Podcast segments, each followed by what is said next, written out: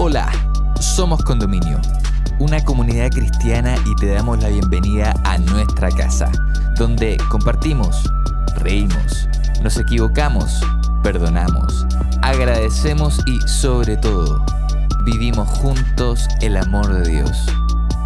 Llegamos a ti con nuestro podcast Confinados, presentándote el capítulo ¿Está permitido ser vulnerable? Donde Javiera Acevedo, psicóloga y amiga de nuestra casa, junto a Francisca Vázquez, nos invitan a reflexionar sobre algo que siempre hemos tratado de evitar. ¿Está bien sentirse vulnerable? ¿Hay diferencia entre vulnerabilidad y debilidad? ¿Alguna vez te esforzaste ocultando un dolor o preocupación por miedo a lo que los demás pensarían? Te invitamos a escucharlo y esperamos puedas encontrar muchas respuestas a estas preguntas en este episodio. Bienvenida, bienvenido.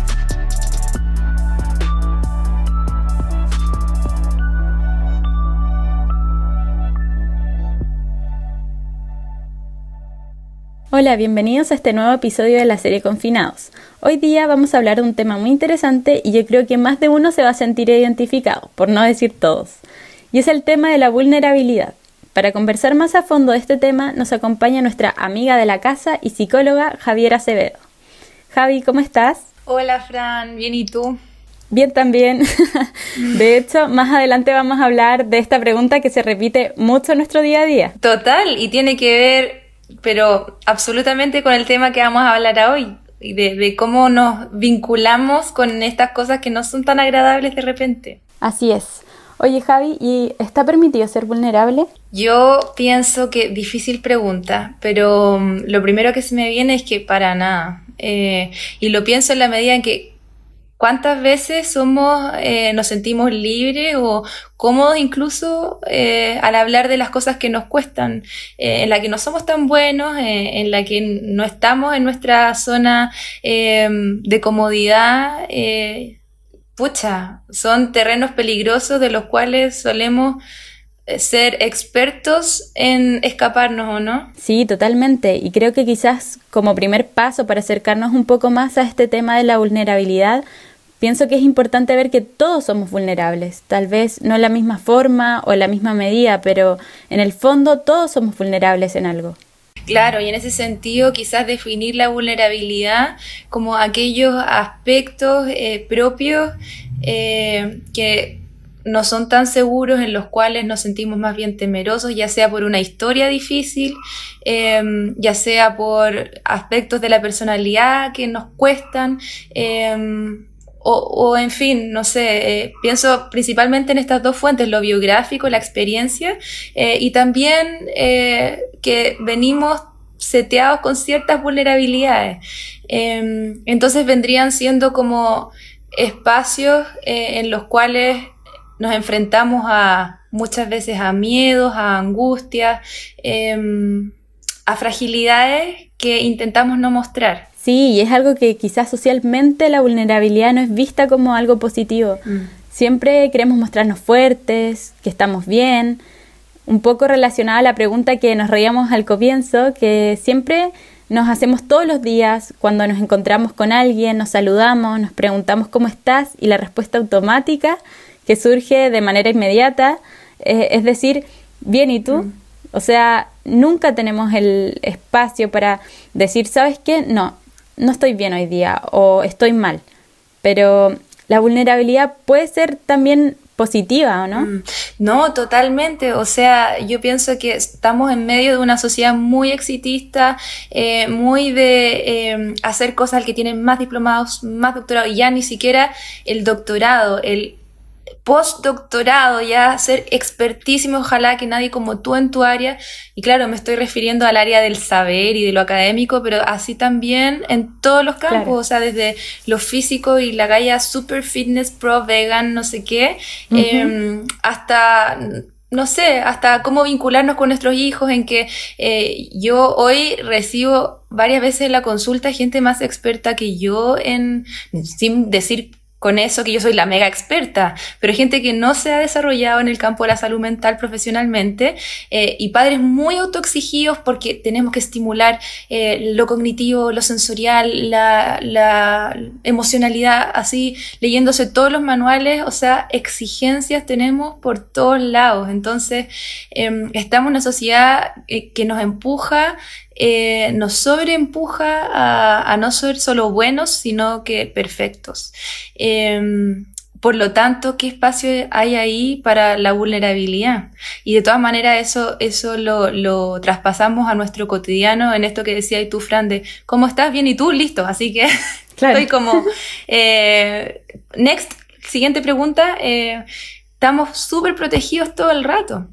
Y, y, lo que tú decías al final de cómo la vulnerabilidad, esto que intentamos sacar de nuestra vida, ojalá que no aparezca nada, ojalá que esté lo más enterrado, puede llegar a ser algo positivo, pareciera algo eh, contradictorio eh, o incluso forzado.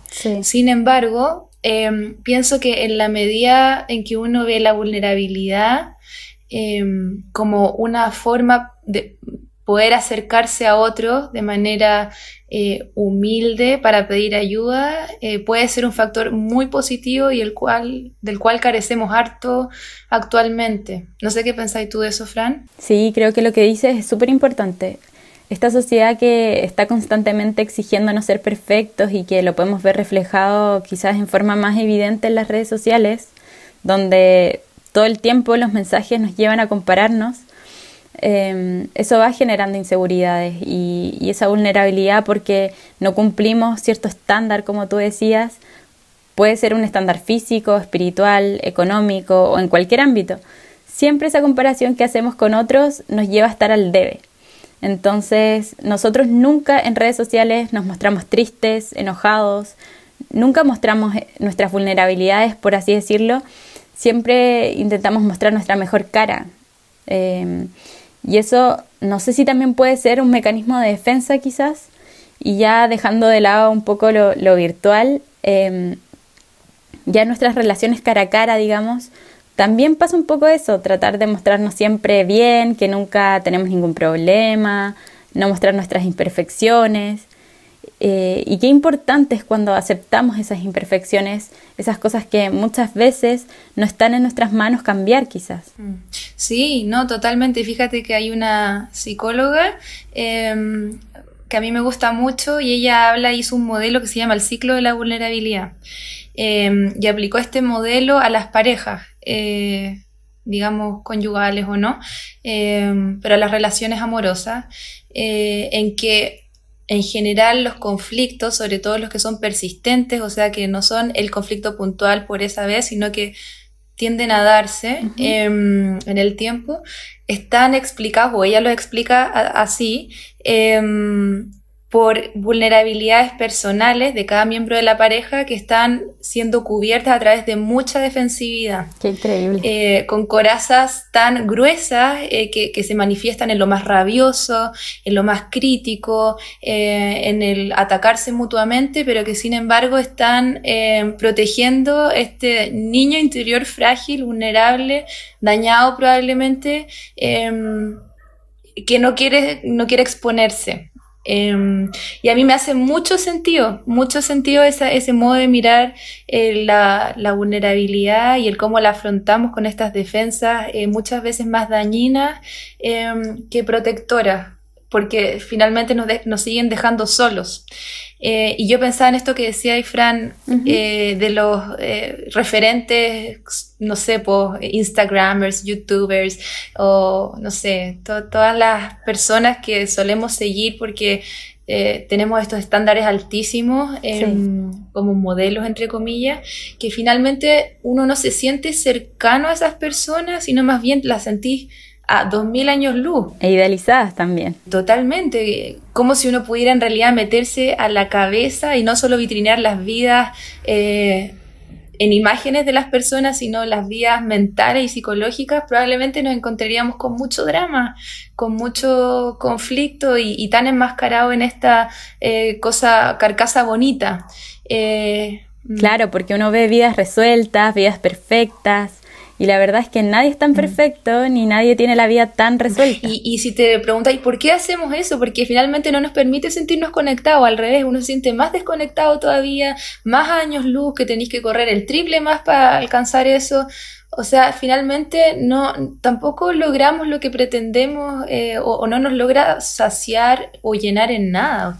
Y, estaba pensando en que las emociones finalmente, em, en general, todas tienen un sustrato em, como que nos sirven para algo. Por ejemplo, el enojo, la rabia nos sirve para protegernos, nos hace estar incluso biológicamente activos, fuertes, eh, como con una postura de eh, enérgicos de, de, enfrentarlo, no sé, lo que, en lo que nos sentimos sobrepasados o, o que, no sé, alguien nos está enfrentando, qué sé yo. Y pienso que la angustia, los miedos, las vulnerabilidades ahí también son emociones que nos permiten conectarnos, buscar ayuda, pedirla, porque son emociones que nos dejan más desarmados, no tan eh, potentes física y cognitivamente, por lo tanto nos obligan un poco, entre comillas, a buscarnos, a, ser codependientes. Eh, y sin embargo nosotros hemos como cortado esa parte de las emociones y hemos sentido que eh, solos podemos perfecto y que no necesito a nadie y nadie necesita ver esa parte fea de mí y nos hemos quedado más solos que nunca. Qué increíble y qué Qué importante eso que dice Javi, porque finalmente la vulnerabilidad lo que nos permite es no estar aislados, o sea, conectarnos, conectarnos con otros, eh, lograr también empatizar un poco y salirnos como de esta mirada que, tenemos quizás muy centrada en nosotros y abrirnos. Eh, pero ¿por qué nos cuesta tanto pedir ayuda? Mm, buena pregunta, buena pregunta. Y por eso yo cuando llega gente, em, por ejemplo, a la consulta, que me dice, pucha, pero es que yo no sé si mi problema es como tan grave, como que tiene un estándar de que tenéis que llegar así, casi que al borde del suicidio más o menos para pedir ayuda. Digo, oye, te ultra felicito, eres seco, eh, qué lucidez tuviste de poder pedir ayuda antes de que quizás esto pudiera llegar a ser peor. No, o sea, como súper validar eso, em, porque yo pienso que tiene que ver con una autoexigencia, como hablábamos recién, social muy potente, eh, de ser súper resolutivo, eh, de que en el fondo la sensación también del celular, que tenemos toda la mano, todo eh, con la omnipotencia que podemos resolver todo en nuestra mano, literalmente. Em, por lo tanto, pedir ayuda es como un signo de debilidad, de no te la pudiste tanto, de em, no sé, como eh, no voy a ser aceptado quizás, empiezan preguntas así como voy a ser juzgado. Em, y, todo el rato poniéndonos en la mirada de los otros sobre nosotros. Eh, y yo pienso que ahí hay una, una clave importante eh, de por qué nos cuesta pedir ayuda. Eh, es como un juicio, es como que si tuviéramos una audiencia imaginaria en nuestro cerebro, con mucha gente mirando y apuntándonos y, y es como una mirada del otro muy severa también. Sí, que finalmente no nos permite resolver muchas veces esas incertidumbres, nos mm. quedamos con esos miedos y, y nos aíslan no nos permite saber qué pasaría y, nos limita finalmente quedarnos con ese juicio. Sí, y yo estaba pensando recién, así como en la conversación, que pienso que un miedo bien basal, como del ser humano en general, eh, es como el miedo al rechazo, a, a no eh, lograr encajar o conectarte con otros con, los que tú quieres conectarte y, en un grupo en el que te quieres sentir acogido y sentir ese rechazo. Totalmente. Eh, y pienso que de eso es de lo que nos protegemos, em, eh, al no mostrarnos en, esta parte difícil que todos tenemos, como, como que al mostrar esa parte fea, el otro pudiera decir, ah, ahora tengo una razón para en realidad no vincularme contigo. Em, y que, que heavy siento porque es como, eh, como que visceralmente estamos seteados para conectarnos con el otro, por lo tanto el miedo al rechazo es un miedo muy movilizador, muy movilizador. Eh, nadie quiere sentirse solo y sin embargo nos terminamos nosotros mismos poniendo en esa posición de estar solos, eh, porque pretendemos que todo lo podemos hacer por nuestra cuenta. Sin embargo, más solos que nunca. Esa autoexigencia, eso de intentar resolverlo todos solos por nuestra propia cuenta, nos lleva a ese aislamiento, digamos. Mm. Pero qué importante es lo que tú dices, de, de, poder ser conscientes de eso para poder cambiarlo y, y acercarnos a otros. Saber que no somos los únicos que somos vulnerables, que todos tenemos cosas por resolver, mm. cada uno con su historia, con sus vivencias, tiene sus vulnerabilidades y, qué bonito saber que esas vulnerabilidades nos conectan de alguna forma y mm, que, podemos ayudarnos entre todos también. Sí, Sí, qué lindo, qué lindo. Y finalmente pienso que así se, se construyen los vínculos seguros en los que uno puede depositarse em, sin miedo, de alguna manera, eh, y también instaura la reciprocidad, porque en la medida en que yo puedo mostrarme tal cual soy ante un otro eh, y el otro, ese otro me recibe, ese otro también recibe el mensaje de que él también puede hacerlo conmigo. Eh, entonces le permite en su cabeza entender que yo no solo espero lo mejor de él, sino también puedo recibirlo cuando él no esté tan bien. Es como un mensaje doble de alguna manera. Qué bonito y creo que lo mejor de todo eso es que es tan real y tan cierto mm. y que podemos llevarlo a la práctica. O sea, en el fondo está ahí. Mm. Es solo cosa de comenzar a abrazar quizás esas imperfecciones, esa vulnerabilidad que todos tenemos, mm. esos miedos y, y, salir de esa burbuja que quizás nosotros mismos nos hemos puesto. Mm, sí, y yo creo que esta época que estamos viviendo, em, en que todos nos hemos enfrentado con nuestras vulnerabilidades, yo creo que de manera más cercana, totalmente. Em, nos permite desafiarnos quizás eh, en eso, eh, en que probablemente porque, como lo hemos hablado, venimos seteados para no mostrar esa parte, entonces cuando de repente, no sé, queramos hacerlo, va a tener, vamos a tener que ejercer un poco más de voluntad y, eh, no sé, eh, no va a ser tan así fácil y, y, gratuito, pero yo pienso que en la medida en que uno puede hacerlo un poco, mostrarse un poco, obviamente con los vínculos que a uno le sean seguros, no significa ahora voy a exponer mi vida. No, no. Estoy hablando más como de las relaciones que sentimos seguras e importantes. Eh, em, y nos desafiamos a poder poner algo que quizás antes no hubiéramos puesto tan fácilmente o a poder pedir ayuda, o sea, em, me siento angustiada, estoy sola en el departamento todo el día, eh, qué angustia Exacto. poder llamar a tu amiga, a tu mamá, a la persona que tú sientes que está ahí cercana a ti, poder mostrar un poco de eso también. Em, antes de buscar solo calmarse solo, ya voy a hacer una meditación de yoga, ya Está buenísimo también tener estrategias personales, pero yo pienso que deberíamos echar mano más a, los vínculos, a, las relaciones, a las personas, eh, o por lo menos tenerlas dentro de la baraja de opciones y no descartarlo inicialmente em, solo por no querer mostrar esa parte. Totalmente, y súper necesario en estos días de confinamiento que nos podemos sentir un poco alejados, más solos, saber que realmente no estamos solos, que están esos vínculos, como tú decías, que podemos acudir a ellos y viceversa, ¿cierto? Que ellos también pueden acudir a nosotros. Mm. Oye Javi, muchas, muchas gracias por esta conversación tan necesaria, por darnos estos consejos también tan prácticos y tan necesarios para estos días. Muchas gracias. Ay, no, gracias a ti, Fran. Yo está embaladísima, me encanta y obviamente son desafíos en que uno mismo se, eh, se los está haciendo día a día. O sea, estamos todos un poco em, en este contexto de desafiarnos y de aprender juntos. Entonces, qué rico tener una conversación así y si a alguien le sirve, qué bacán también. Así que muchas gracias a ti también. Bueno, y a ustedes los invitamos a seguir escuchando los próximos episodios de esta serie Confinados y esperamos que esta conversación les haya servido para poder revisar esas vulnerabilidades que cada uno tiene y acercarse a esos vínculos seguros que tenemos también para ayudarnos mutuamente. Que estén muy bien. Hasta la próxima. Hemos llegado al final de este episodio. Esperamos que estos minutos hayan sido relevantes para tu vida. Si quieres acercarte a nuestra comunidad, puedes ingresar a somoscondominio.cl o encontrarnos en Instagram como Somos Condominio. Para nosotros sería un tremendo honor poder conectar contigo. Sigue sintonizando para más episodios y gracias por estar con nosotros.